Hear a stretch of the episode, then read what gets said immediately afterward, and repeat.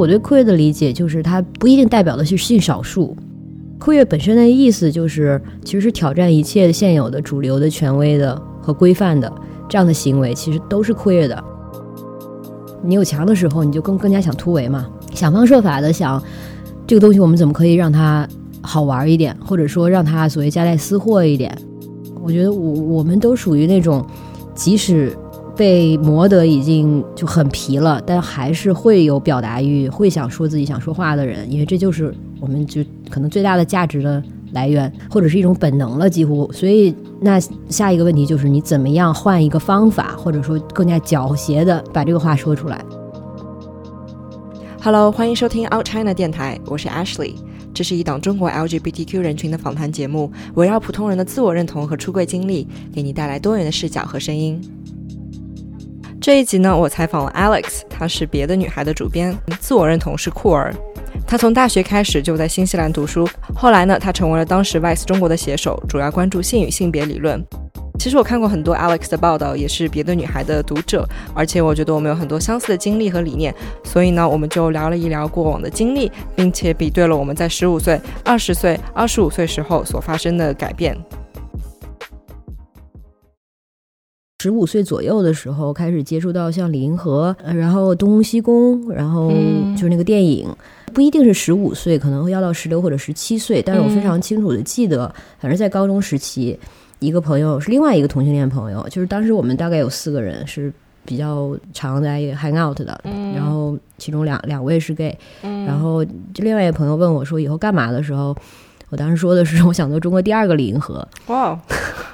小小年纪就很有大志向哦，所以现在觉得十五岁的时候肯定是已经这方面有启蒙了。所以是你看了他的书以后是有一种很触电的感觉吗？所以让你觉得你想做第二个李银河？现在回忆起，感觉挺原发的一种感觉，就是觉得这个群体是一个少数，然后他有很多的困境，然后我就能非常能够所谓的感同身受，或者说。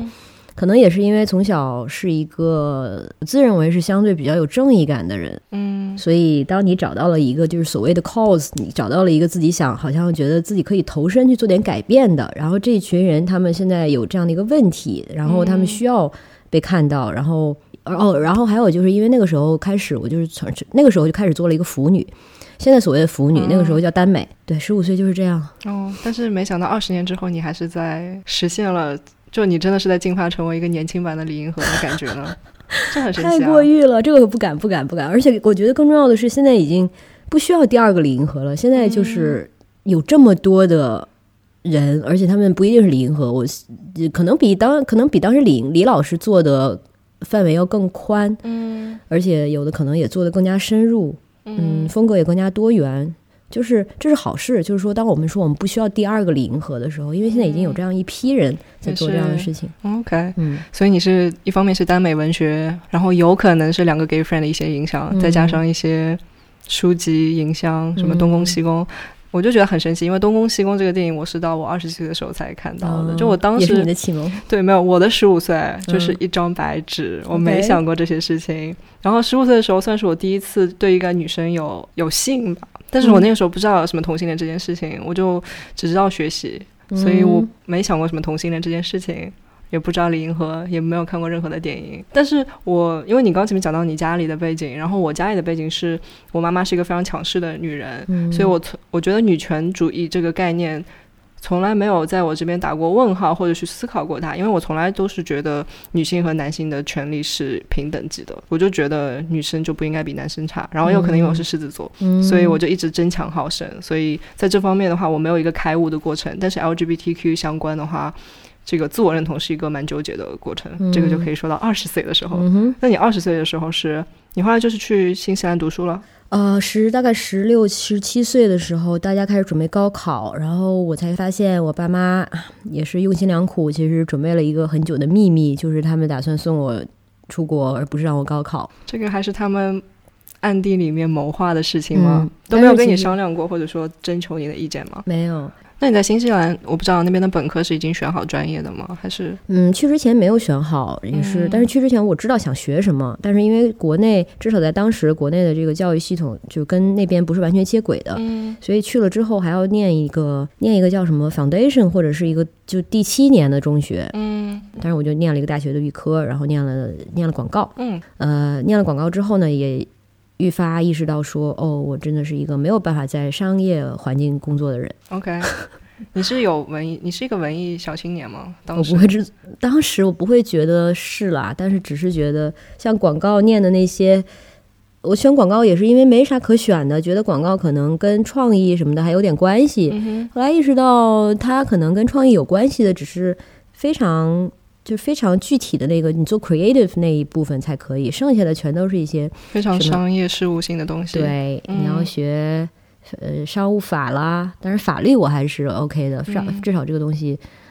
你用逻辑就可以。嗯哼，还有记忆力，还有嗯但是再碰上会计，然后还有一些 PR，还有 marketing 这些东西，呃，我就会觉得，Yeah，boring。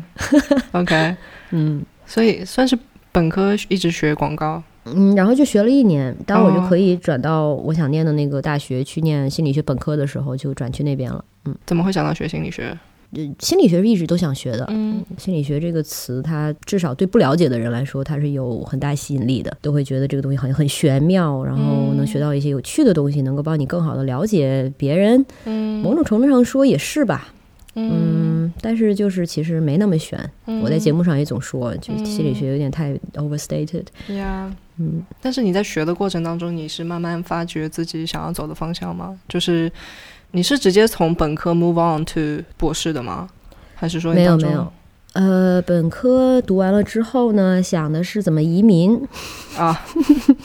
好的，嗯，就是很典型的留学生的路径、啊。是就想要留在新西兰吗？还是想要去别的地方？当时其实想去其他地方的，嗯但是就是就觉得说想尝试能不能找到工作。如果你找到工，就跟学科相关的工作，跟你的学历相关的工作的话，嗯你就可以移民。因为新西兰算是一个移民比较容易的地方。是，那既然能移的话，就试试嘛。嗯但是肯定是没有打算，没有就没有准备好回来的。嗯哼，嗯，而且心理学本科真的是念了之后什么也干不了。是吗 对啊，它没有特别具体的一个技能点。你学的都是一些非常 general 的东西，可能像跟社会学、跟人类学差不多，你是一定要嗯深造才可能能有所成的。明白。呃，对，然后的确就找了工作，然后工作了大概三年左右，但是做的工作是跟心理学相关的吗？还是没有关系？有关一点儿吧，就是、嗯是在一个戒毒所，然后做嗯心理咨询，嗯然后读硕士就是在之后的事情了，嗯，二十五岁了。二十五岁。好，那嗯换我、i t s my turn。对啊，我的二十岁，就我本科学的是法语，在上海。然后当时学法语，我是走高考这条路的。嗯然后高考真的太痛苦了，所以还好你没有走这件事情，嗯因为我觉得它是对你的，就现在很多的噩梦还是跟高考相关，因为那个时候嗯太苦了。但是你总得想着办法，把你一些很糟糕的经历从当中提炼出一些积极的，你说 take away 之类吧。我就觉得嗯那一段经历给我最大的 take away 就是我知道我自己的边界在哪里，嗯我可以把我自己逼到什么样的程度，所以我会觉得我人生接下来的路都是不够努力，因为我当时太努力了，就我当时哦太勤奋了。但是另外一方面的 curse 就是经常会用那个标准来要求自己，所以有点辛苦。哦对，但是我就是高考去结束了以后，就是读法语嘛，就是选专业的时候非常的 random，就是觉得要学语言，然后在我大三那一年就是做交换生，然后去法国一个很小的城市。嗯，去学的是 political science，学政治科学。嗯然后学政治科学呢，在那边就有一门课叫做 gender politics。嗯那个时候，因为我交第一个女朋友是在上大学之前，高三那个暑假，嗯但是那个时候我会觉得全上海只有两个同性恋，那个人 哦，三个同性恋，我我当时女朋友还有一个我们的 common friend，嗯，就我们三个，就全上海不会有别人了，所以当时觉得非常的。就有种在孤岛上的感觉吧，嗯嗯，跟他分手了以后，我觉得不行，我得走回正路，因为喜欢女的嗯是件变态的事情。当时的自我认同很差，然后虽然读一些书籍，但还觉得那个东西跟自己非常的没有关系。打断一下，这是哪一年？一几年了吧？呃，那个是二零一一年，对啊，而且是上海，对，但是我就会觉得说，当你对自己的身份感觉到很羞耻的时候，其实你是不会主动去 reach out，就算你当时可以上 Google。你可以去搜集到任何信息，但是你就不敢去在搜索框里打入那三个字。嗯，当时我就是这样一个很羞耻的状态嘛。然后和当时的女朋友分手以后，就觉得要找男生，但是 unfortunately 喜欢上的人都是女生。然后大三的时候那一年去法国，正好那一年是法国同性婚姻刚通过，二零一三一四年的时候，嗯，然后上了这门课以后。就首先是因为政治学院，大家的对这种政治和社会议题的讨论度非常高。然后法国又是一个极度女权的国家，所以我又为了学法语，读了很多的报纸，听了很多的 radio，然后就感觉女权这件事情是浸润在我生活的方方面面的。我就算上一个语言课，老师也会拿什么 Judith Butler 这样的东西，然后什么布迪厄、嗯，福柯的作为阅读材料，然后觉得说哇，这件事情被 normalize，就是被正常化了，所以我就觉得。我感觉挺好的。然后 LGBTQ 这些这个词语本身，queer 这个词语本身，也是我在法国读书的时候才接触到的。所以那一年算是。我一个彻底性变化的过程吧，对我读了很多社会学、政治学相关的东西，就变知识就是力量。你这个 learning curve 有点陡哎，是吧？对，超级 steep 的，真的。就我以前完全明明是有机会去学习，但是可能是因为就源于自己的羞耻感嘛。嗯。然后到了法国以后，整个人被打开，也有可能是因为那个时候是第一次离开家乡。一个物理空间上的转换，给我很多解绑的感觉，有可能。对。对，所以我二十岁的时候，那一年算是我自我认同的一个飞跃吧。然后回来回了上海以后，才开始做一些 volunteer，或者是才去 reach out，然后发现说啊，全上海中人太多了，对啊，这上海已经算是中国最开放、最。inclusive 最包容性最强的一个地方了。对啊，而且一零年前后应该是很多 NGO 很活跃的时期。没错，当时有上海女爱，然后上海骄傲节，然后各种小组，其实有很多活动。嗯，对，所以当我真的是接纳自己再去 reach out 的时候，我发现说哦，其实社群很活跃。嗯，然后从此以后才有机会跟我爸妈去好好聊这件事情。虽然以前有聊，但是聊的时候非常没有底气。但你爸妈有没有在你回来之后感觉到隐隐觉得，咦，他好像变了？就他在法国，我跟他们视频的时候，他们已经感觉到我变了。我会给他们讲两两三个小时，我当时学了什么内容。我跟你说，这个女权的理论是什么样子的，有什么什么东西，就是非常激动，非常的。像一种布道的感觉，因为我自我感觉太好了，嗯所以他们应该是潜移默化当中能够感觉到这种改变吧。然后，所以当我一直在不断的坚持说这件事情，因为我第一次出柜是十八岁，嗯，然后到后来，我觉得也是那么多年看到我的改变，他们才会安心嘛。哦，所以第一次十八岁的时候，他们没有接受是吗？嗯，没有，就觉得我那个时候年纪还小，不懂事情。女朋友是我的姐妹。OK，对，所以这是我的二十岁。嗯，对啊，那你后来？再 back to you，把球扔回给你，就是你在那个戒毒所做 therapist，嗯三年以后，嗯，后来就回学术圈了吗？嗯，就决定继续。所以那样身份搞定了，对吧？那三年，好的，就是因为有一个非常客观的原因是。你用当地学生的学费是留学生的大概六分之一，也是因为这样子，所以我其实最最早的除了心理学也考虑过，比如说药物或者药药物学或者什么呃建筑啊等等，但是那些就太贵了。你在医学院或者法学院的那个学费就会贵贵很多。对，而且像我刚才说的，心理学光学一个本科真的是啥用都没有，所以必须要深造。那在深造的时候，你就要考虑的是。你的那个方向就会更精专一些，嗯。嗯，然后当时会考虑，比如说，因为有一些在戒毒所工作的经历，你要不要往就是毒品啊，或者是毒瘾啊这方面去走，嗯，或者呢，还有一种就是叫健康心理学，它就是可能更多的是跟医医院体系结合在一起的，它研究可能临终关怀啊这些，我觉得那也挺有意思，但是最后一是就觉得还是就是真的相关的，就是在可能到了大二大三，零星选的几门。Gender 或者跟 feminism 相关的课，嗯，就是忘不掉，然后让我非常的挂怀，觉得这个东西我不学的话肯定会后悔。OK，所以但是我好奇你在戒毒所工作的时候，作为一个 therapist，就是你可以看到实际的对人的影响，嗯，然后那种我不知道那种工作上是不是有成就感，然后会不会让你觉得你想做一些更加实操性的一个工种？嗯，因为你的确就是在做一些实务，做咨询，然后。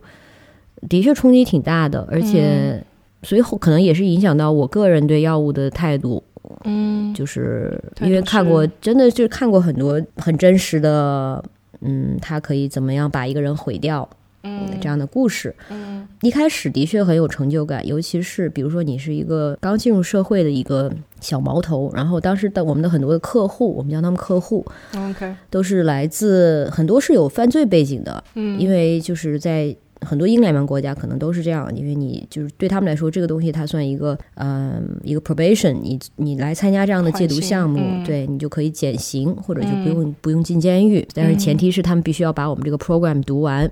然后它是在你要住在我们的这个 facility 下上面，然后它有一点其实有一点军事化的管理。嗯，比如说每天有固定的起床时间，然后每天有一定的 routine，嗯，就是从建立这个理理论上，就是他从建立你这种 daily 一个比较正常的 daily routine 开始，然后让你回归更加健康的 pro social 的生活方式，嗯，呃，所以来的很多客户其实。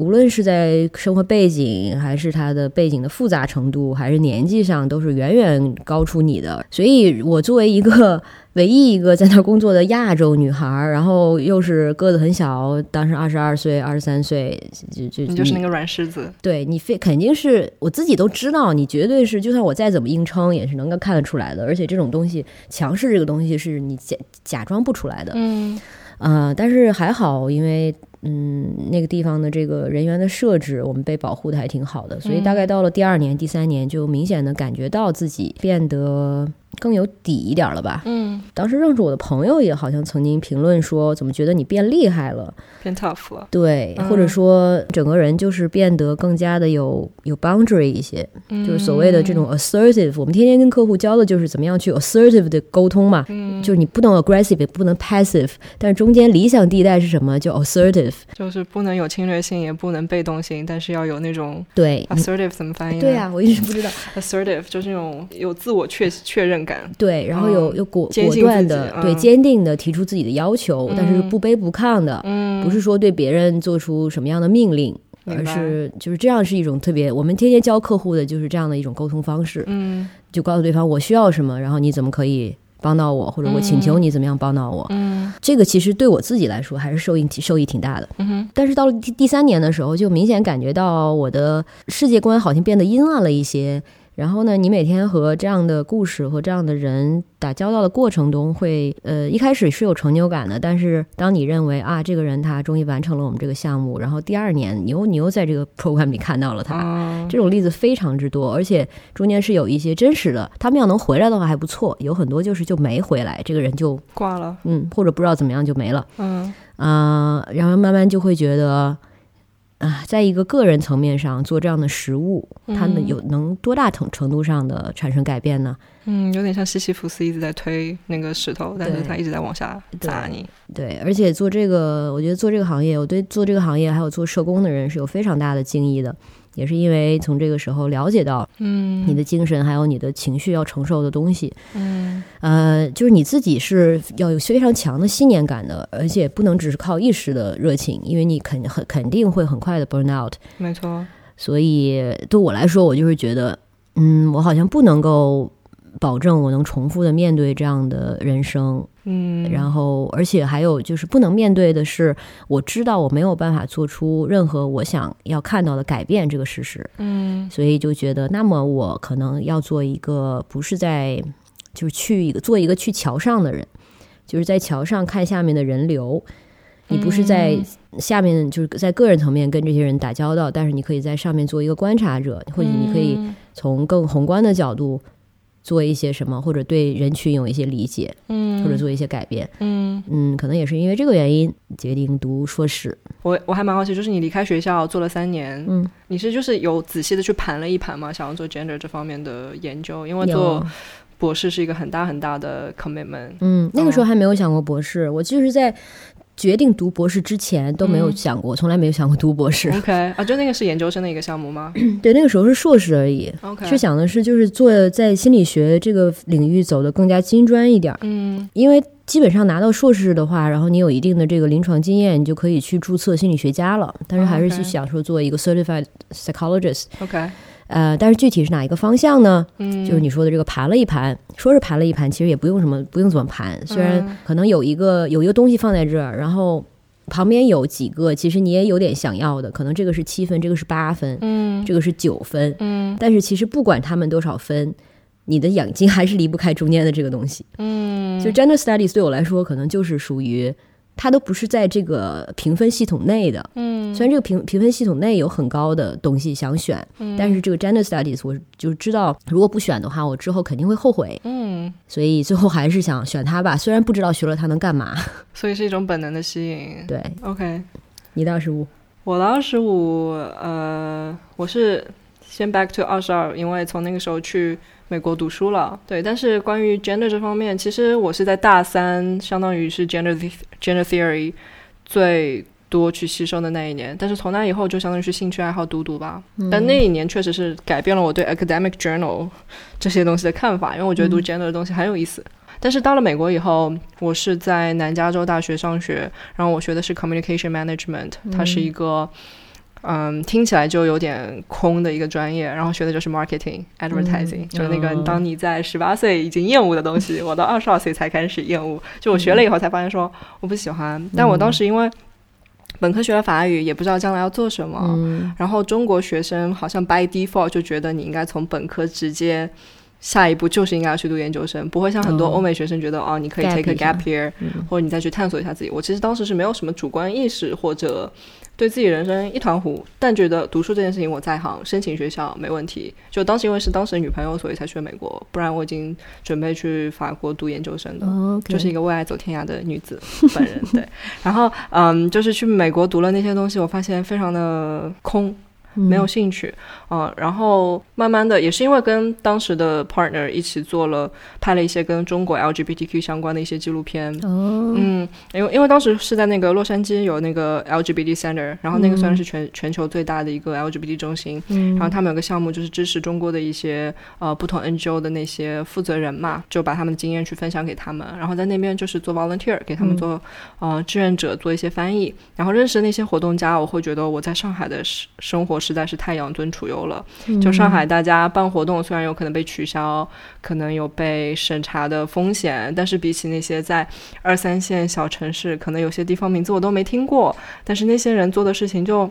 我觉得太了不起、太重要了，就他们真的是呃圣人那种感觉，而我自己就是一个。高举着理想主义大旗，但是双脚精明的留在现实里面的一个俗人，我意识到我就是这，我不可能跟他们去在地做这些事情。但我觉得说，我在美国，在 L A 这个地方生活的很好，我跟我当时女朋友在路上不会受到任何歧视。那我看到这些故事，我一直在感动，但是感动这个情绪本身有没有让它化作一些行动的力量呢？嗯然后想了想说，可能我做媒体，他做电影，嗯我们两个可以 team up 去做一些事情，所以就是拍纪录片嘛。但最后那个纪录片也没拍成，嗯，就觉得说虽然记录长片没拍成，但还是可能可以把它做成短片，嗯，然后就把一个个小的故事剪成短片，然后我就建了个网站，就是 All China 嘛。哦然后所以从四年前就是搭了一个网站，然后把这些短视频放上去，然后还搜集了一些，呃，说呃做了一些地图，说中国的 NGO 的分布情况，中国 LGBTQ 的历史是什么样。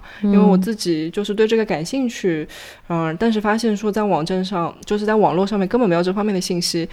仅有的信息，如果是外外国媒体的话，那基本上都是会有点妖魔化，或者是说 exoticize 中国，嗯就说啊中国没有 human rights，中国情况怎么糟糕。我觉得这跟我在上海的切身经历非常不相符。然后如果是中国的话，因为各个 NGO 想要保全自己的性命嘛，所以也不敢在网站上太多的公开自己的信息。那我觉得哦，我在美国，我这服务器我在美国。呃，我这个人肉身在美国，所以我就做了这个呃网站吧。但是 All China 做了之后，我以为这个只是我的一个兴趣爱好的项目，就业余时间做做网站、拍拍视频。但后来也是因为我做的这些，我的第一份工作是在一个 LGBTQ 的媒体公司，叫做 Pride Media，然后他们下面有个嗯。品牌叫做 The Advocate，算是美国已经有五十几年历史的一个 LGBT 最长最大的一个媒体公司。然后其实他们招我进去是做 videographer，就是摄像大姐，但我是没有任何电影学院背景的。然后在招我之前，我只拍过一个片子，我可能连怎么跟焦三脚架怎么弄还是新手。但是因为他们看到我的项目，就觉得我是一个。人才吧，就觉得还可以做，然后就在那边工作了两年的时间，就算是在一个很非常左，然后非常就是 queer 中的 queer 的一个媒体公司工作了两年。对，但是这个机会非常难得。对，我会觉得我自己本身就我本来以为我在中国的上海做上海 Pride 的志愿者，然后在法国读这些东西已经蛮 queer 了，但没想到我去 LA 肯定更 queer，就这条 queer 的路已经走到。就彩虹到不能再彩虹了，对。但后来二十五岁，back to 二十五岁的时候，我回中国了。对，当时回国的原因是一方面，我会觉得这个媒体太 PC 了，有点 就是。而且我会觉得我时刻处在一种身份的错位和失衡感中，因为他们太锱铢必较了，就一点点小的问题都要抓着不放，就一定要问责，一定觉得我们的 rights 怎么被忽视。然后从我角度来看，我们是那种，就我就记得当时就是看到七九八好像是发彩虹勋章，就是被保安驱逐之类的一个事情嘛，然后特别伤心。然后我早上去办公室还哭了，然后我同事拍拍我说：“你看我们有 Trump 呢，也很惨。”然后我想说，这是能是一回事情吗？就是。就虽然他们也惨，我也惨，但我觉得他们无法理解我的困境，而我作为一个 Chinese queer person 的这个主体性，在一个美国的 queer environment 里面很难被感同身受。而我一直是，我觉得我在美国媒体公司做的事情是在锦上添花，嗯，而我在中国，比如说做 Out China 的事情是雪中送炭。我会觉得锦上添花也挺好，我自己在那边的生活过得很安稳、很舒服，嗯，没问题。但就 to some point，我就觉得这个工作我做不下去了。嗯嗯，就是我没有办法跟自己自洽，这是从意识形态方面吧。另外一方面是觉得这个公司也不是专门做视频的团队，所以在我的业务能力上，我觉得他没有办法给我带来更多。然后第三点是因为家里有人生病，所以这三个原因加起来，然后当时就二十五岁的时候就大概花了一个礼拜时间做决定，就回国了。我其实很能理解你说的那种感觉，虽然好像周围的人都在说正确的事，都是在好像看起来是在支持你的，但是你还是觉得你是一个人，然后他们并没有办法真正能体会你的感受，尤其是在一个非常。哎，所谓白左的一个环境下，对，就所以可能我对那边的大学也是有这样的感觉吧。嗯。大家多少其实，尤其是就是离开之后回头看，会看到其实绝对是有一些自我感动的一些情绪，嗯，还有一些这样的惯性。但是你身在其中的时候，因为它其实就是一个一个 echo chamber，然后听到的全都是能够支持你的，或者是能够 validate 你的想法的这样的声音，然后就会觉得我们肯定是正确的，然后就是没有办法可能对这个圈层之外的声音。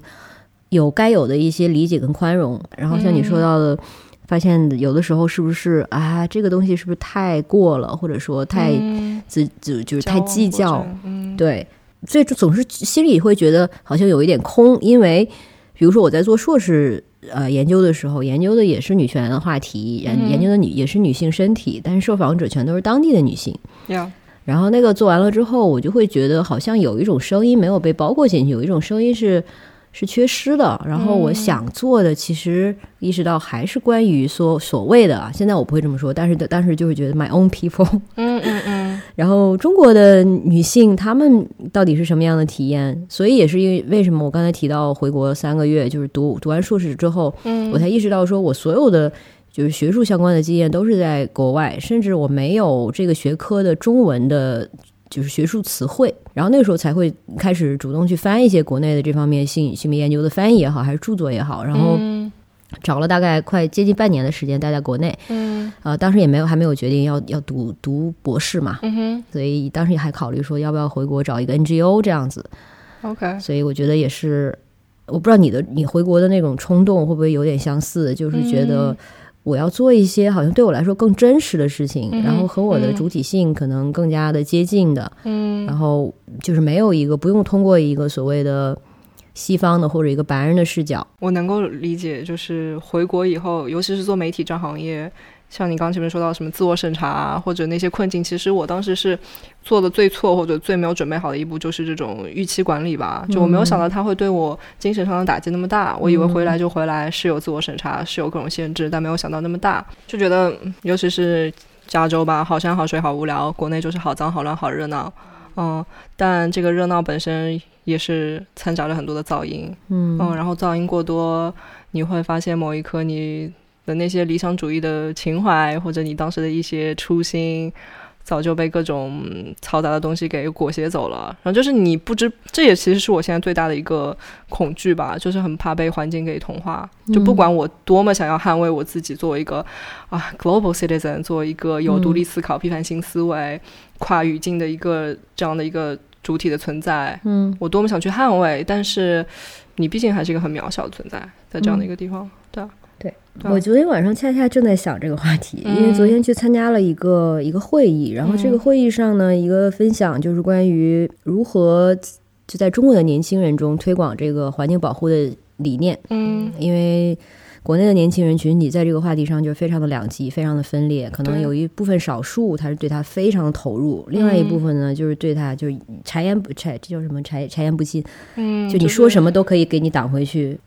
然后这个分享者就说到，所以我们要怎么样去有策略的，其实就是说怎么样去把这些想法、环保的概念渗透在他们可想读的内容中。嗯，然后中间会出现很多。反复出现的词语，比如说用户体验，比如三到五秒。其中有一个人说的是，你要这个，他也是这个宣宣传环保的，但是他用的是快手的平台。然后他说，如果你用短视频的话，你三到四秒之内就要是就要出现出现一个能够 engage 大家的一个一个这个这样的一个画面点。嗯啊，然后作为这就就听到他们讲这些的时候，我知道出发点是对的，是正义的，然后是用这样一种 marketing 的手段。做的是一个环保这样的一个理念的传播，但是我在听到这些反复的概念的时候，尤其什么用户，然后等等，我就会觉得我们跟所谓现在用户或者说读者或者说受众的关系，嗯，就真的是一定要是这样吗？就是我们会不会所太所谓惯着他们了？难道做媒体他不应该有一个引领的一个角色吗？嗯，但是现在完全是反过来，嗯，就是所谓受众要什么，我们就要为什么。而且我们喂的东西，如果它是药的话，你就要把它做成糖衣的，或者把它怎么样，就跟喂小孩吃饭一样。嗯，这个他吃不下，那我们可能把它做成，把它弄成粉，然后揉在什么糖糖里面喂给他。嗯，一定要这样吗？然后，然后我就想到，哎，其实我这些年做的，其实不就是这样的事情吗？嗯，但我觉得不不对，不不是说不对哈，但我觉得有点，因为我觉得 Vice，你们之前叫 Vice，嗯，在做的事情是说是地下潮流青年人。文化这种意见领袖的感觉，但他就是在 educate 一些年轻人，就是好像感觉 Vice 之前树立的就是说，我们 define 一下什么叫做酷，呃，我们先来 educate you，然后你跟着我们的内容走，那你也可能可以 be part of the group，就是 join the club 那种感觉。给人的印象是这样的，但是骨子里这个所谓什么是酷，它真的是原创的吗？它不是一种 original 的东西，它其实也是一个走样而已，它也是一种模仿而已。姿态，对我就觉得有的时候，至少在前期，哎，反正现在跟外显没关系了。嗯，也是对，现在是别的。对，就是会觉得有一些时候太过 poser 了。嗯，poser。对，就是 pose。对，它就是一个 poser，你就是在做一个姿态。嗯。当然，可能别人看来，我们做 LGBTQ 或者做性别的，或者举着什么理想主义大旗的，可能也是一种 poser，可能这种彼此都是有的吧。但是关键就是在于它里面，它真正的内核这个东西，它有没有真的能够传达到我们的受众的心理？我是我相信它肯定是在发生这样的变化的。嗯，但是呢。对我刚才想说的，其实就是我在做一些所谓性别理念的传播的时候，其实在做的也是首先考虑到它的可读性。嗯哼，这也就是为什么我选择了媒体，而不是在留在学术行业，因为我觉得这样子可以做更有效的传播。那你想做有效的传播，你就必须要考虑到这个东西它好不好下咽，嗯，然后它能就是它的趣味性，对这样一些加分的东西，然后你能如何能够去 engage。你的读者，嗯哼，而不是说我在做单向的输出而已。那样的话，就去大学教课嘛。嗯，但是事实上，现在在大学教课，你都要就是完全同样也是一种用用户的一种思维，就因为学生会给你打分，学生会给你评价。嗯，现在学校也变成了一个非常。你知道商业的一个机器是学生 center 的，而不是老师。嗯，对，所以我就是我在那一刻那一刻，我就感到有一些冲击。就是回到你刚才说的，你自己曾经保有的一些原则上的东西，它多大程度上会随着你在中国待的时间越久，它会越一点一点一点的被 chip away。我发现这个东西在我身上已经发生了，甚至呢，一些比如说我刚才说到，我现在想到大学的环境会有一些觉得有必要吗，或者是什么的。其实我自己的位置已经在发生慢慢这样的右移，嗯，在慢慢发生这样的变化。你可以把这个看成我变得更加的包容、客观，或者我的眼界变得更宽了。但是另一方面，也可能是因为其实我已经被 I don't know 被污染了，或者是我可能嗯受因为国内的这样的压力的影响，我自己的曾经的一些非常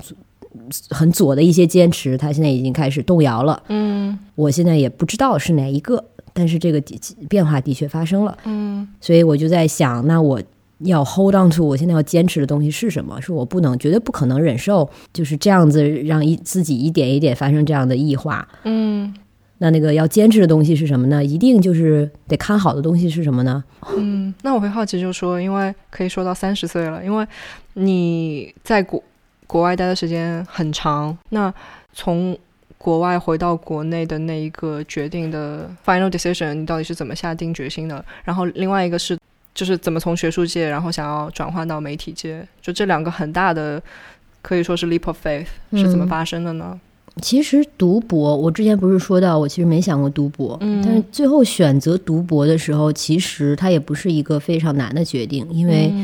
就跟之前选择读 gender studies 其实是一样的。虽然之前没有想过，但是这个东西到你眼前的时候。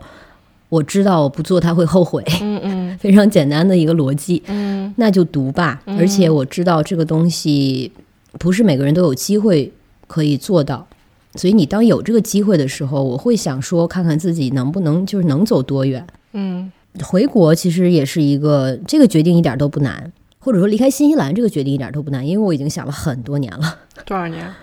读完硕士的时候就在想啊，那个时候就想说，不是当时也是想说回国工作，或者说。呃，换一个其他的国家，但是也是因为后来又刚好有这个读博的机会，然后他又有奖学金，他又是你一直非常熟悉的大学的这个同样的大学的环境，各方面权衡了一下，当时也考虑过澳洲的学校，然后加拿大的学校，美国我已经就是 no，why？我对美国真的是不行，我觉得我为什么要去美国受罪呢？嗯，OK，that's true。但是像 LA 和纽约这样的话不算，OK，就很不很不美国了，嗯。但是因为在留在新西兰比较便利，嗯，就还是留下来了呀。所以当读博士读完的时候，就决定真的没有任何留下来的理由了。然后国内刚好又有这个工作环节，这个工作机会，嗯，所以其实当时还是有一点点的临时感。因为像你说的，你当时回来的时候想的是，那我就先回回回国看看。对，所以当时的确是给了自己一年。嗯，same，我也是给自己一年的时间。对，所以你刚才说你现在两年，然后还在观望的时候，我就很想。有点居高临下的告诉你说啊，你走不了了。好的，当然是有这个可能啊，因为我转眼现在已经快四年了。第一年真的过得非常的快，而且第二第一年感觉就非常的对。嗯，而且回来之后真的会发现很有活力。虽然它脏乱差，但是就是因为这样的，所以它有很多的空间，很多的，就像你说的 niche 或者是没有被开发的东西。对。但是同时，你在坐着的时候，又会嗯，反正要面对很多非常现实的局限。嗯，但是就是在这种呃张力的过程中，一年、两年、三年，很快就过去了。嗯，那可以说一下，就是带着这些所谓。引号当中的先进理念回国，当你面对这个很不友好的大环境的时候，你是怎么得到心理上的一个平衡和自洽的呢？我非常好奇，因为这是你的全职工作。嗯嗯嗯，所所以必须要再一次说，我非常幸运，因为这个公司其实它内部的文化算是非常友好。对，而且我也反复的会说，我没法想象在国内除了这份工作之前的外资中国，现在的别的。我还能在另外一个工作环境下幸存下来，我觉得我的幸存几率会很低。嗯，而且就和国内的朋友的接触，也是意识到我其实还是在一个 bubble 里面吧。嗯，所以就是他们会遇到的很多非常日常的问题，比如说同事之间，就是一些言语上的，比如说升职加薪，然后你你要你开始你什么时候你可以。就是成为一个 leader，然后这个时候你怎么去平衡他跟你要生孩子之间的这个这个时间矛盾？啊，因为大部分国内的就是所谓的 management 的人，他还是那样的思路，是非他的性别观念是非常传统的。对，然后看会看到的性少数的朋友，也大部分都是要非常的低调。嗯，然后你要高调的话，可能都是一些在创造性的行业，然后。你的确要面对的就是一些，比如说你个什么娘娘腔啊，什么这些，嗯，就毫不掩饰的厌弃。所以但是这些我好像就在这个工作环境下，虽然我之前提到我们的同事都非常的社恐，但是其实文化就是文化包容度非常的高，嗯，几乎没有无意义的 social 的成本，就 small talk，对。没有，就是 chit chat 很少。OK，比如说你昨天晚上看了什么之类的，就是这种没有。这个真的是社恐福音呢，就这种茶水间的对话。对对对，我觉得我可以分享一下我的例子。我觉得我也是在一个 bubble 里面，因为我回国以后，我当时的公司叫当下频道嘛，一个自媒体短视频自媒体。我们公司十二个人，大概一半是 LGBTQ，嗯，bisexual、gay，嗯，lesbian、queer。Everybody，还有一个 Latino，就是连种族上的 diversity 都占了。对，所以就是当时觉得 queer 才是多数群体的那种感觉。然后老板本身也是一个 big ally，所以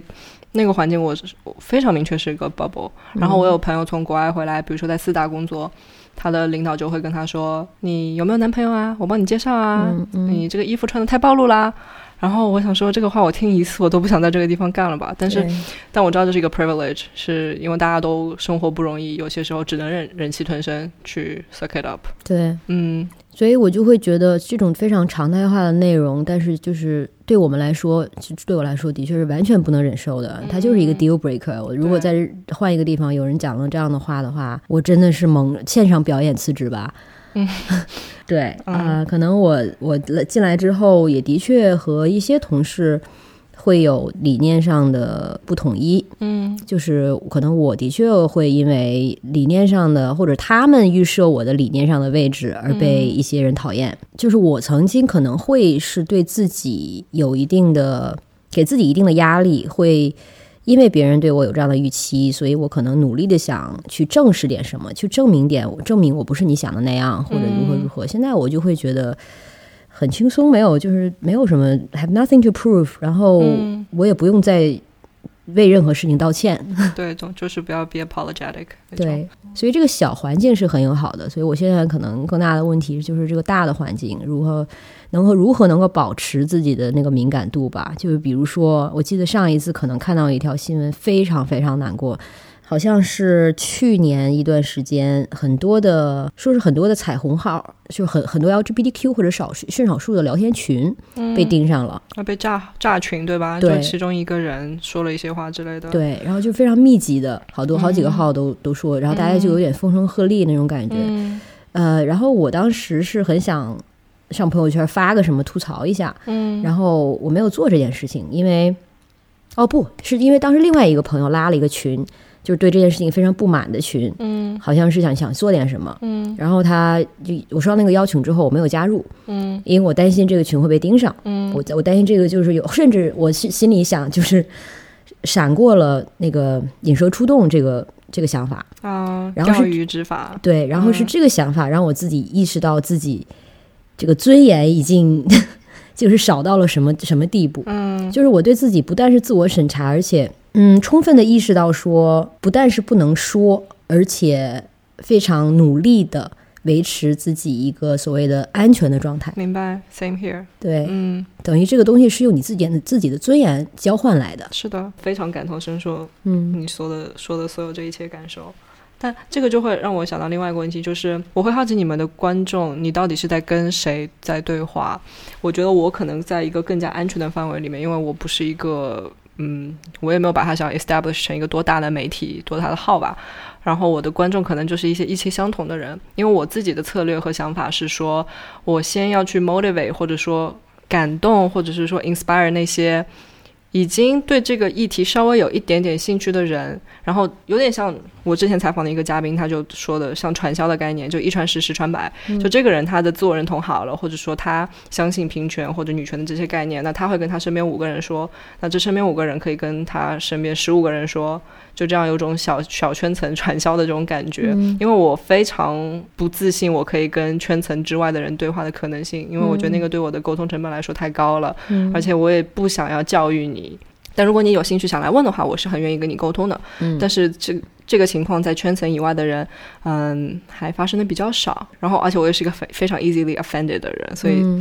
对这个也是我想要去自我提高的一部分。但是像你的话，因为你们是一个大号，然后很大的一个平台，那我会好奇说你在跟谁进行沟通，然后这种沟通当中的屏障感和无效性，你会有感觉到吗？以及你这个沟通当中想要达到什么样的目的呢？嗯，有别的女孩之后，感觉好多了。哦一开始的时候，就是刚空降到这儿的时候，的确嗯会有这种亦步亦趋的，然后就有点像走在那个蛋壳上行走的感觉，嗯好像每一步都是在探测底线跟受众的反应。嗯因为毕竟当时面对的是 Vice 的已有的受众，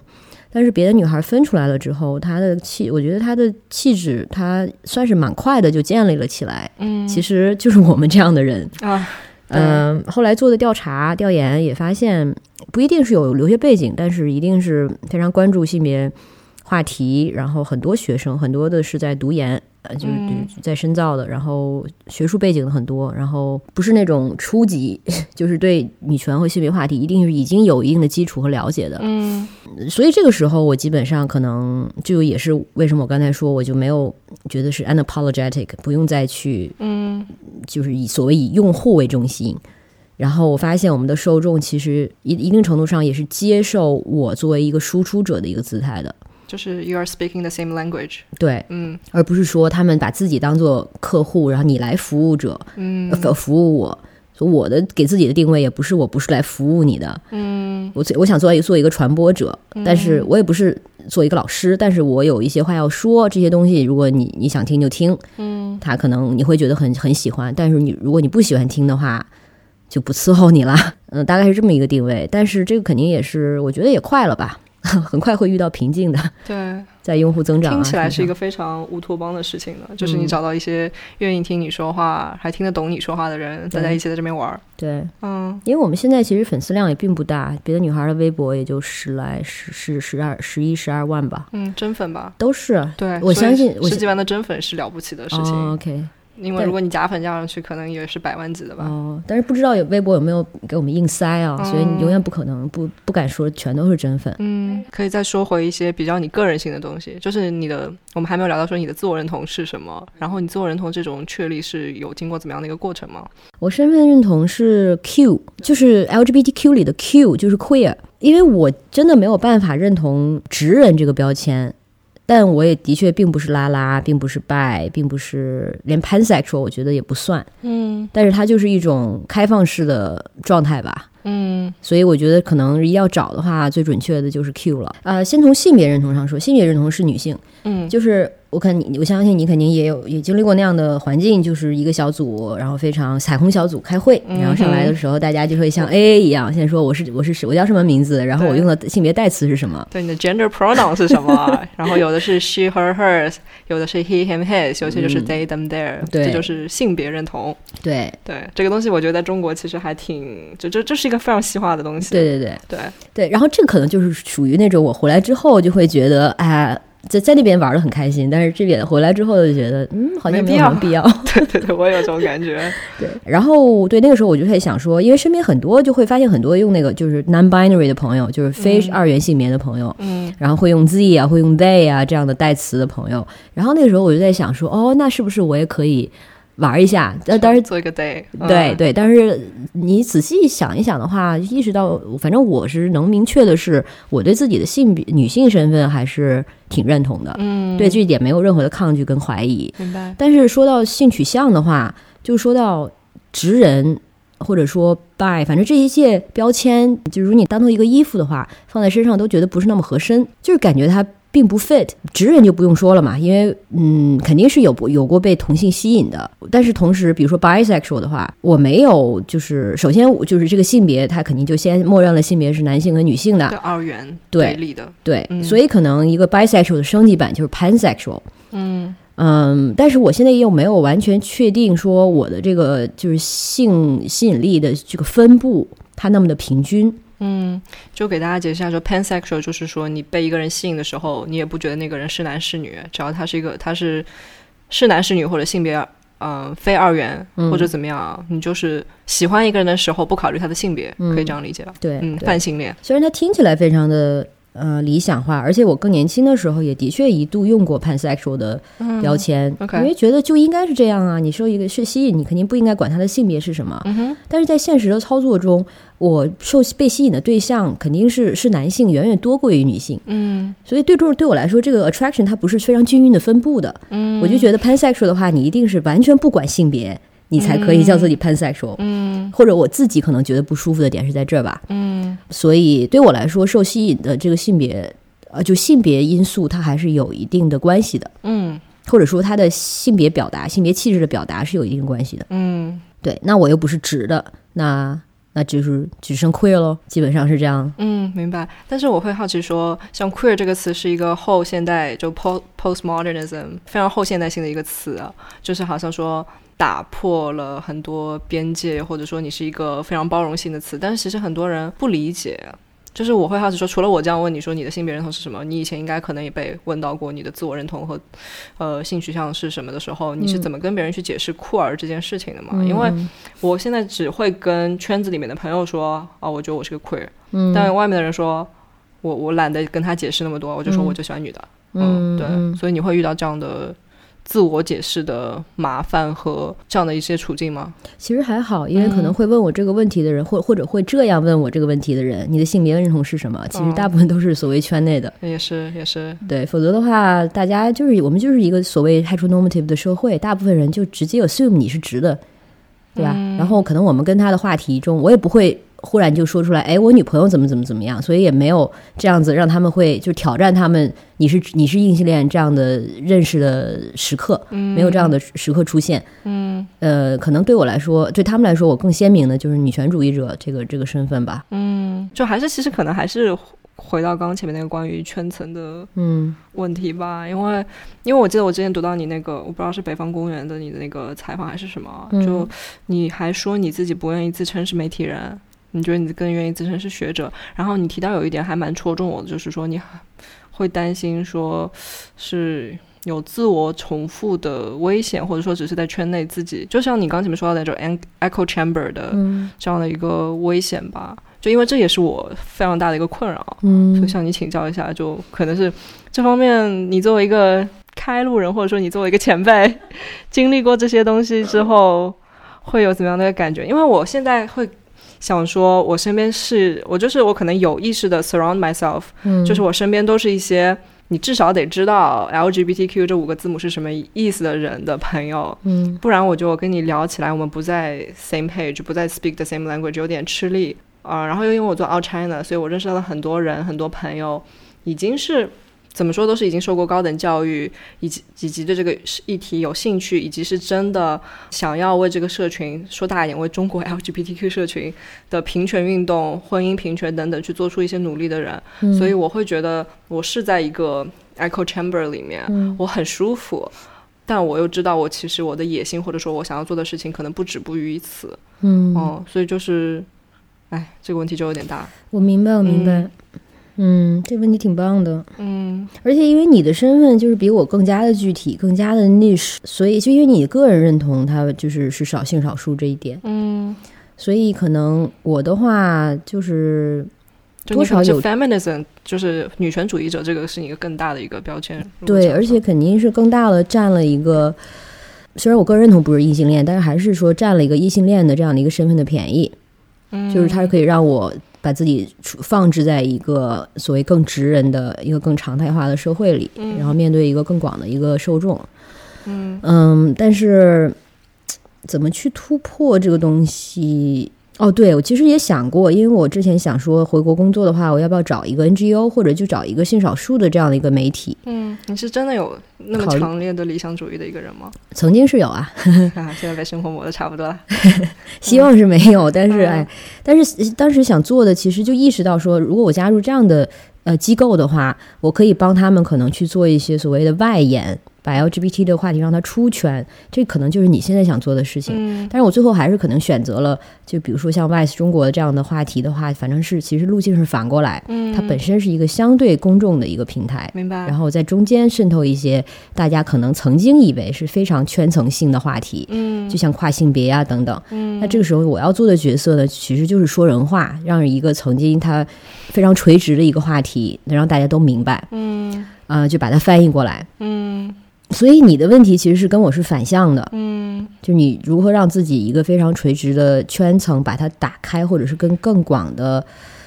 流量吧，说用这个很不喜欢的词嗯。发生联系。明白，嗯，一个比较直接的路径可能就是通过所谓的名人效应，但是现在呢，有嗯。哪些名人会站出来说曹我是导 LGBT？对啊，真的只有曹导真的就是这一位在 KOL 当中算是最大的一个，真的对。就我而且我当时采访的时候，我就问他，就是作为双性恋的这个身份有没有给你任何的。就是压力或者有任何的限制，嗯。我觉得他其实自洽做的挺好的。他就说，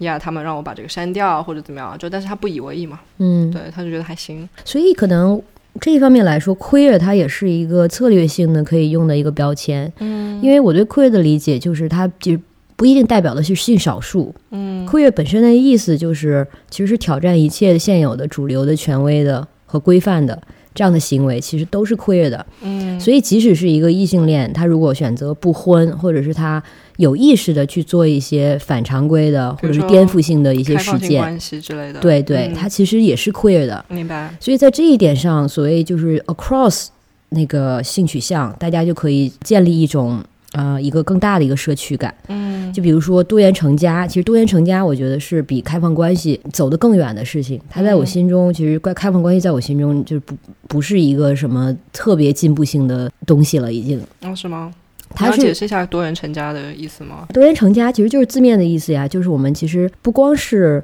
打破所谓异性恋一夫一妻单偶制成为家庭，我们其实是重新整个去定义家庭，就是我们去创造一个属于我们自己的家人嗯的概念。然后，呃，不光是说这些人住在一起，而且还可以去推动更呃广阔的，比如说法律上的。呃，一些相应的政策，嗯包括这个人为什么说伴侣你只能签名的伴侣只有一个人呢？嗯为什么说这个人，就算我们可以最后分出一个什么 primary 或者是嗯 secondary 的伴侣的关系，这也是一种进步啊。嗯嗯然后还有说这个会影响到，比如说子女的关系啊等等，它是更深层的，会撼动我们对家庭的理解嗯这种实践。嗯所以，然后在多元成家中，其实它并不是一个属于性少数的一种事件。其实很多的呃直人的 couple 也好，还是就是不管什么性取向的 couple 也好，或者就是几个好朋友，嗯。即使他们呃甚至彼此间没有性方面的吸引力，但是就是比如比如三个好朋友打算一起养老，嗯。它也是一种性多元成家。明白，所以，如果我们把呃追求的相对的目标放在这儿的话，其实性取向都没有那么重要。是对，所以可能所谓的 queer 也好，直人也好，大家其实只要是有一定的颠覆性或者进步性的理想的人，其实都可以成形成同盟。嗯然后也这样的内容也都是不限于是直人的平台，还是像你这样的嗯 out China 或者是呃性少数的平台，都可以去探讨的。嗯。这个听起来也是我蛮认同的，从性别政治方面来说的一个策略，嗯，就是嗯把所有人都给囊括起来。嗯说到这个，我就会想到你以前好像也是北方公园的那个采访里面很打动我的一句话，就是你说你对人性比较悲观，但是对理念不怎么悲观，就可以说说看这个？可能就是觉得说出来帅吧，这句话。啊，是吗？好吧，那是蛮帅的，至少感动我了，我还记笔记记下来了呢。有哎呦，对啊，谢谢谢谢。嗯那我要啊，那我还是不要糊弄你了。好你就很帅的再说一。遍吧。也不是光过嘴瘾了。嗯这句话还是自己考虑了一下，好像哎，好像是这样的呢。嗯，因为我其实不算一个悲观主义者，但是我对人性是悲观的。就比如回到刚才那个例子，我的编辑发来一些现在又发生了一些暴力、性暴力事件的时候，我看到的时候，就是就是觉得已经不会感到失望或者什么，因为我理解中人就是这样子。嗯但不是说这些东西应该发生，或者说它我们应该习以为常。但是就发生这些东西的时候，我已经不再意外了。然后我们见过的历史也充分的说明，如果你给人性足够的空间让它堕落的话，它是没有底线的，你不知道它可以堕堕落到什么程度。嗯但是同时另一方面，这中间又永远有一些人性之光。嗯所以我觉得无论是堕落也好，还是人性之光也好，我都不会拿它当我一个一个期待了。嗯，基本上就是 OK，堕落发生了，对，就是这是意料之中的。然后其中人性之光发生了，啊，就太好了，好像。但是我也不会因此觉得哦，人类还有救，因为我觉得就是有那样的人，也有那样的人。嗯，但是可能我觉得有人性之光，一定程度上，就是因为有一些理想上的召唤。嗯，这些理想上的东西不是限于思考的，不是不是说关于关于思思思想的，有一些理想上的东西，它其实就是非常原发性的人类的，就比如说爱意啊、善意啊，然后对和平的渴望啊，然后共情心啊、同理心啊，其实是有一些本能性的东西的。这个东西它其实是才是一切理想的理想主义的根本，但是它并不足以抵抗人性整体的。易于毁灭性吧？对，但是你你说的是可能说对理论的一些信念，就当时是这么说的。嗯嗯，对我个人是出于对理理就是理论的信念，但是我现在意识到，其实很多理理论它之所以能够它能够 prevail，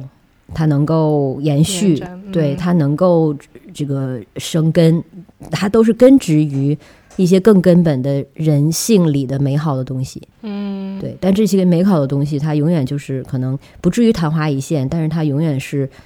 嗯，它不是基本值，你要去找它是瞬间会存在的，它是可能会拨开重重迷雾，然后偶尔闪现一下，嗯，就人性之光永远是这样的存在嘛。但是基本值那个底色，我觉得那个底色就是脏的，我自己也经不起。我觉得我不是一个能够真的经得起考验或者是挑挑战的人。我觉得人性本来也不值得，不应该对他有那么大的期待。我还蛮能够理解你的感受的，因为我觉得我就是带着一种悲观主义的态度，在非常乐观积极的做着事情，好像就是这样。虽然说看起来是一个非常外向、充满着正能量、阳光、太阳一样的人，嗯，但其实我内心是觉得很多事情。因为我把他的期待降到了无望的那一个初始值，所以我每得到一点东西我都开心，嗯，就是这样。这也是比较健康的一个状态。嗯，如果是对人性期望过高的话，那真的会短命的。嗯，也是。对，那我最后问你个问题，啊好，就是你还是不觉得自己是一个媒体人吗？嗯，对我现在更加的不这么觉得了。为什么？可能因为认识了一些真正的所谓媒体人，然后了解到他们需要的真正的训练和背景，或者说，嗯，看到一些，比如接触同一个议题和一些做记者的朋友。聊过之后，就发现他们接触的角度啊什么的，就是跟我是完全不一样的。嗯，他们那种是才是真正的媒体人的训练吧？你说那种严肃、那种对数据的，或者是更加其实更加实操性。他们首先想到的是，OK，这件事情我要做一个报道的话，我需要去采访什么样的人，我可以去接触什么样的人。然后我的话，纯粹就想说，哦，我要去翻一些什么资料，你知道吗？其实就更 lofty，更加的这个这个嗯悬空一些。就是我对所谓的一手资料，或者说对一手的这种体验，嗯，没有那种执着。而作为一个媒体人，我我觉得是应该有对一手体验的这种坚持的。不不，就是可能就是媒体人跟学者很大的区别之一，嗯，就是可能学者有他的这个素材库是所谓的知识，所谓的书本，然后研究项目，但是媒体人，我现在感觉他有应该是，并不是说他不需要所谓的呃文献，或者是他其实也需要非常一个优秀的媒体人，绝对是可能这方面的思维能力并不逊逊于一个学者，嗯，但是做媒体人，他永远要我觉得更落地一点。他首先是要关怀，他要下场，他要知道在现实中发生了什么，他要去和那些真实的个体交谈，要有个人的故事。嗯，所以我觉得像像淡豹，虽然他是写书，但是我从他的可能微博或者什么的表达，会觉得他是对个体的，就真实的个体有足够的。就是兴趣，或者是就从从他们身上得到很多的灵感，嗯，而且是立足于他们的，嗯，我觉得这可能是我心目中现在对媒体人的一个理解吧，嗯，这个媒体人听起来就像是一个记者的感觉，因为其实如果不是我们同行交流的话，你跟别人说媒体人，他们不觉得，他们可能觉得媒体人是自媒体人或者是内容创作者之类的，对，所以呢，你说你自己不是个媒体人，你说你自己是个学者。我现在会就说一个媒性别研究者吧，但其实做的又是一个大众意义上看起来是一个媒体人的事情。对啊，大就大众看那就随便怎么看吧。嗯嗯，可能对我会觉得像你说的，大家对可能对媒体人是有那样的一个理解，但是仍然在我自己身上，我不会觉得这个标签很合很合身，因为你觉得你达不到那样的一个。就是所谓媒体人的一种要求，对，或者说规范，对。虽然我从事的是媒体行业，嗯，虽然我在一个媒体平台工作，但是我并没有办法把它跟我的个人的认同取得完全的一致。我会说我是一个媒体从业者，但是对我来说，这个跟媒体人是有有区别的。明白？是不是太矫情了？我我觉得从此以后我会用这个标签来形容我自己，因为我也经常很不知道怎么去形容我自己，因为做的事情太杂了。对，那那所以说身份对你来说是什么呢？嗯，现在其实找不到一个比衣服更好的一个比喻吧。虽然衣服这个其实也并不准确，嗯，但是我就是觉得衣就是身份，有的时候可能太执着于它的话，有可能反而对自己成为某种局限。嗯，所以我是非常欢迎那种忽然发现，咦，我好像不是这个身份了。嗯，所以当我说我不是媒体人，或者说我不是学者的时候，其实我并不是无依的，或者是。困惑的一个状态，其实我是喜欢这种什么都不是的状态的。嗯，就也不是说完全不穿衣服了，就是说你可以穿别的衣服。对的，你可以走一些野路子，或者说，其实现在大家做的事情，无论是从学习还是从就业，其实更多的都在发生这种跨跨行业。嗯。的这样的趋势，嗯，然后即使是创业，嗯，其实大家现在已经都不会被什么什么行业所局限了，嗯所以我觉得，当你发现自己，咦，好像就前几年很多年前还有一个叫什么斜杠青年这样的词，现在这个词已经也不再流行了，因为那些杠已经很多很大程度上都不再存在了，嗯，就你说斜杠青年的时候，还是在 imply 说，你只要是有杠的这些身份之间有杠，嗯，但是其实现在你会发现，就比如说。对我来说，如果一定要找这些非常具体的身份标签，比如说啊，播做做播客的，哈，做写文章的，然后学者啊，媒体人什么，OK 都行，或者是派对主理人是吧？鸡兔同笼，对派派对组织者、策划人等等等等。对我还希望这些身份，如果 OK 这样的话，那以后越多越好。嗯，真实的你就是这些全部的合体嘛。嗯，反正永远是用我想做什么去。引领自己，而不是说我想成为一个什么行业的人去引领自己。我相信肯定眼界或者你的路子会越来越宽的。嗯，哦，还有一个问题没有讲到的，就是说怎么处理在西方语境和中方语境当中理念的不同，然后尤其是在那么多的审查和限制当中。哎，审查这个问题我就真的无语。审查我就是觉得它就是一个巨大的天花板。嗯。乌云蔽日，然后它其实会影响到我们日常非常多细微的思考、跟决定、跟感受。嗯嗯，然后它已经不是说我们想做一个选题，这个安不安全？它是细化到，嗯，比如说我们考虑之后自己的，就作为一个媒体平台，考虑到自己的发展的时候，就会发现有审查在的话，你就是在像在走一个迷宫。嗯，你已经不是说前面是一片田野，你去探索，而是说它是一个迷宫，你的路径其实都已经给你放好了，你就在迷宫迷宫里走吧，来来回回其实就那几条路。嗯，然后我会觉得这个策略，如果说它是一种官方策略的话，它真是挺成功的，它就是真的一点一点点点的，就是把你就是累死你，就 wear you out 吧。对对。但是，呃，它会产生一种副作用或者一种反作用，就是所谓的突围。你有墙的时候，你就更更加想突围嘛。嗯，然后有的时候就会想方设法的想，这个东西我们怎么可以让它好玩一点，或者说让它所谓夹带私货一点。嗯，其实其实非要做这件事情，这个事事实本身很卑微。但是你既然在这个现实中，而且 bottom line 是你想说的，你还是想会想说。我觉得我我们都属于那种，即使被磨得已经。就很皮了，但还是会有表达欲，会想说自己想说话的人，因为这就是我们就可能最大的价值的来源，嗯哼，或者是一种本能了，几乎。所以，那下一个问题就是你怎么样换一个方法，或者说更加狡黠的 把这个话说出来，嗯，或者是嗯做一些这方面的包装吧，嗯。那这可以连接到一个更大的一个问题。就是很多人觉得说，既然我抗争那么累，那我不如走离开算了。你现在还会有想要出走的想法吗？我觉得时候还没到。OK，或者说这个时候什么时候到我就不知道了。所以这个时候一定要另外一个需要警惕的就是温水煮青蛙，有的时候可能已经被快被煮死了，但是自己已经快习惯了。嗯。所以也可能失去对到底什么是时候到了的判断。嗯，但是我现在的思呃，也不能说思考，因为我做决定可能还是挺靠本能的吧。那我靠我靠的一种本能的思考，就是我还有没有更想做的事儿。嗯如果我现在想不到更想做的事情，那么我当然就留下来继续做这件事情，嗯直到我想做的事情出现。嗯，OK。嗯。Hello，谢谢你收听到这里。那如果你喜欢我们的节目，记得分享给你的朋友。如果你想要支持我们的节目，欢迎到爱发电这个网站上面搜索 Out China O U T C H I N A，嗯，给我们打赏。或者你有任何的建议或意见，也可以在微博上私信我。我的微博是橘子酱 Ashley，橘是简体的橘，Ashley 是 A S H L E Y。那今天的节目就到这里，我们下期再见，拜拜。